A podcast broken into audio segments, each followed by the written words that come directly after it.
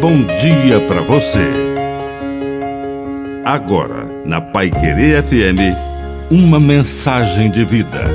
Na palavra do Padre Dirceu Reis. Zona de conforto. Cuidado para não estacionar em alguma zona de conforto. O perigo da vitória é quando ela nos prepara para uma derrota maior.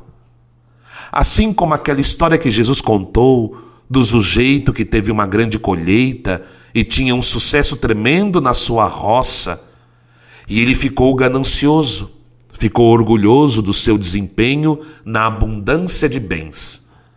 Então ele aumentou os seus armazéns, encheu de muitos mantimentos e começou a descansar.